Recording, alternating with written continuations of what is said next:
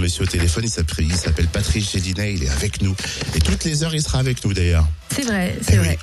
Il est membre du Conseil supérieur de l'audiovisuel et c'est vrai qu'il est affilié au groupe de langue française hein, pour la défendre euh, sur euh, les médias audiovisuels, en- enfin dans les médias audiovisuels. Ouh là Cynthia, Ça voyons. démarre mal. Et donc on a forcément une question à lui poser sur le principe de cette journée. Bonjour. Vous organisez donc aujourd'hui la première journée de la langue française dans les médias audiovisuels. Pourquoi cette initiative et en quoi consiste-t-elle? Alors il y a trois raisons à cela.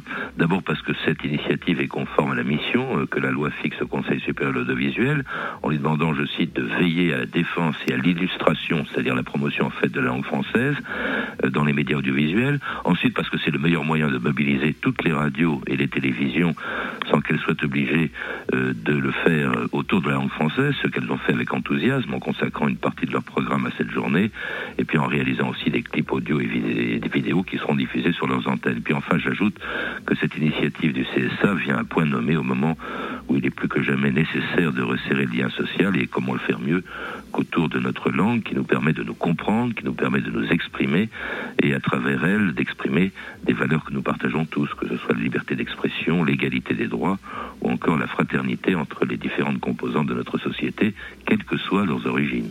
Merci monsieur Gélinet. Moi perso, j'aurais pas dit mieux, vois-tu. Bah, Moi non plus. On retrouve monsieur Gélinet dans une heure pour cette journée spéciale de la langue française avec les frères de la Vega qui arrivent. Eh oui, Cocorico